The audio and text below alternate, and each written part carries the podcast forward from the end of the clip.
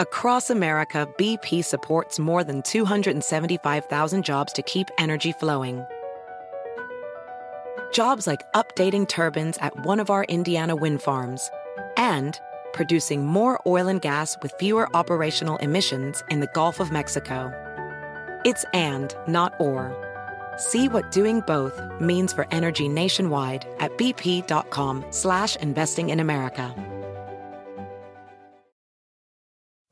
Life at your pace. Click the banner or go to visitwilliamsburg.com to discover how. Because here in Williamsburg, life moves at one pace, yours. Scramble through our world class golf courses or shop your way through the square. Be one with nature as you hike or bike through our parks and trails or hunker down at one of our breweries. And when it's time to eat, be sure to bite into our eclectic food scene. It's all waiting for you in Williamsburg. Book your trip today and live life at your pace.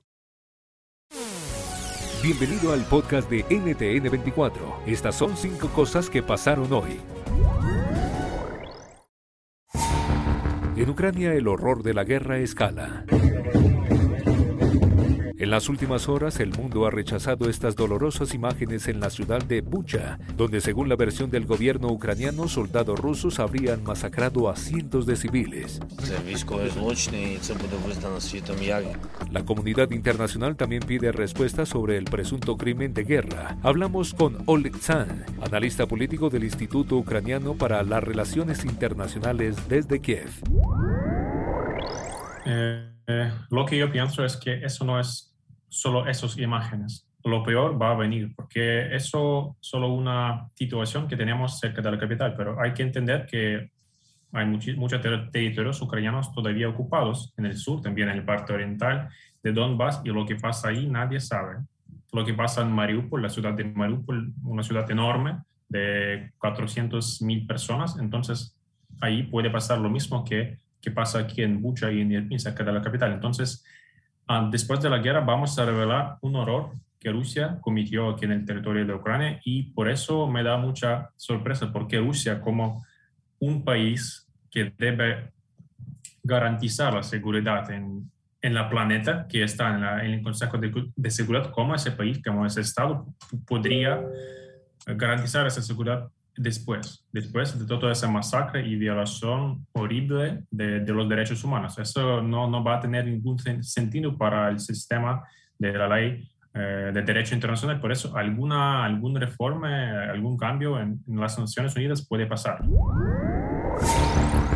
La segunda, Mario Andrés Palacios el colombiano acusado de conspirar para asesinar y secuestrar al presidente haitiano Jovenel Moïse se declaró no culpable de los cargos que enfrenta en la Corte Federal de Miami. Palacios hace parte de un grupo de militares en retiro colombianos a quienes se les acusa de haber participado en el magnicidio del mandatario haitiano en julio de 2021.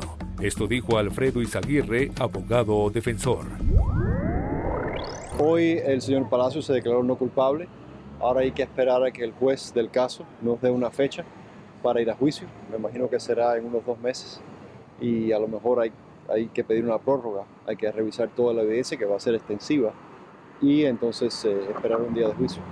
Eh, su posición es que no, que no está involucrado en, en, lo que pasó y no ha hecho nada. Por ende se declaró no culpable y vamos a pelear el caso. Costa Rica tendrá nuevo presidente. El economista Rodrigo Chávez ganó la elección de este domingo. Como mandatario tendrá que hacer frente a la recuperación económica y la lucha anticorrupción en el país. ¿Qué esperar? Se lo preguntamos a Daniel Calvo, especialista en comunicación política de la Facultad Latinoamericana de Ciencias Sociales, Flaxo. Costa Rica le espera un panorama bastante complicado. Eh, hay un tema del que Costa Rica se viene eh, siempre vanagloriando de tener quizá una de las democracias más sólidas de la región. Y bueno, este proceso lo que ha arrojado es una enorme debilidad de los partidos políticos en general, de los partidos tradicionales a la baja, por ejemplo, el partido derrotado Liberación Nacional, el más longevo de nuestro país, y la irrupción de nuevos partidos, de partidos catalogados como partidos de arrendamiento, partidos taxis, partidos ómnibus, que arroparon la candidatura de un outsider, como ustedes lo mencionaban al inicio de esta entrevista, y que bueno, ha llevado a Rodrigo Chávez, en una elección quizá un poco sorpresiva a que se haga con la presidencia de la República de un partido realmente noble.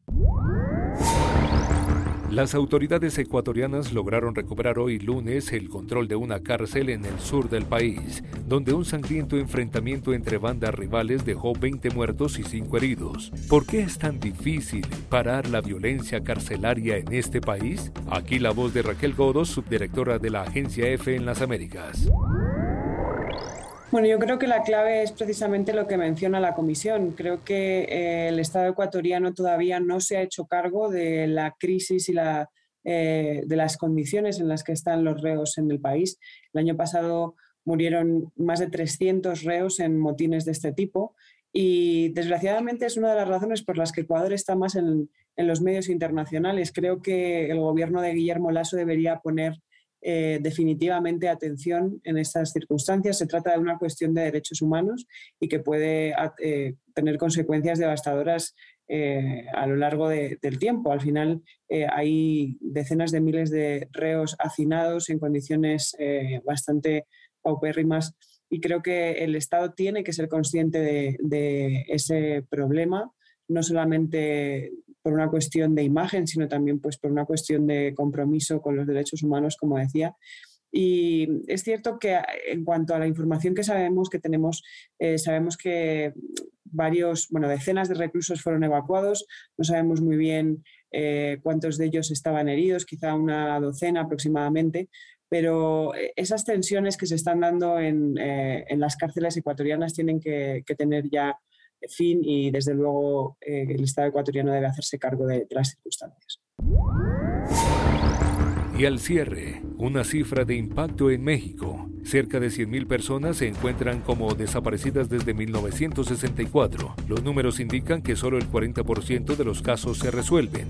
¿Por qué es tan difícil dar claridad sobre los hechos? Lo analizamos con Denise Ayala, investigadora de la Universidad de Guadalajara. Vale la pena apuntar que la historia de la desaparición forzada en México se puede platicar en dos partes.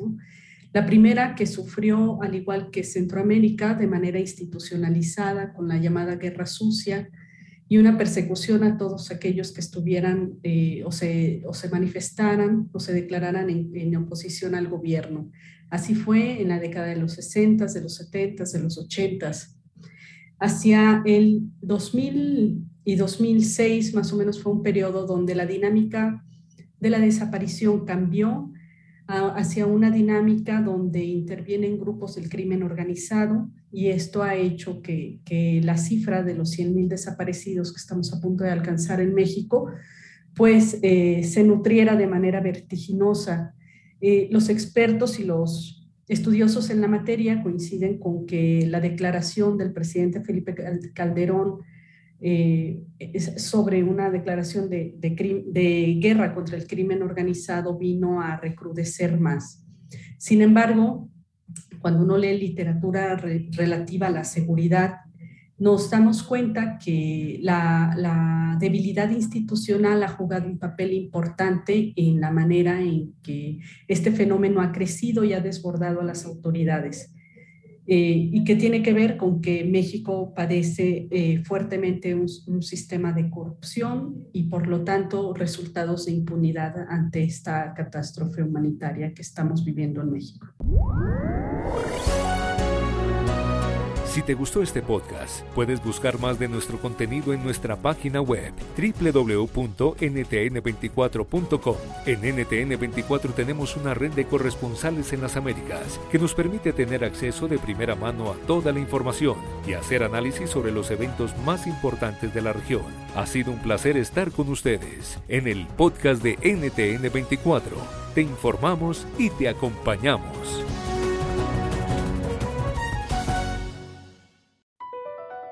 BP added more than $70 billion to the U.S. economy in 2022. Investments like acquiring America's largest biogas producer, Archaea Energy, and starting up new infrastructure in the Gulf of Mexico. It's and, not or. See what doing both means for energy nationwide at bp.com slash investing in America. Live life at your pace. Click the banner or go to visitwilliamsburg.com to discover how. Because here in Williamsburg, life moves at one pace, yours. Scramble through our world class golf courses or shop your way through the square. Be one with nature as you hike or bike through our parks and trails or hunker down at one of our breweries. And when it's time to eat, be sure to bite into our eclectic food scene. It's all waiting for you in Williamsburg. Book your trip today and live life at your pace.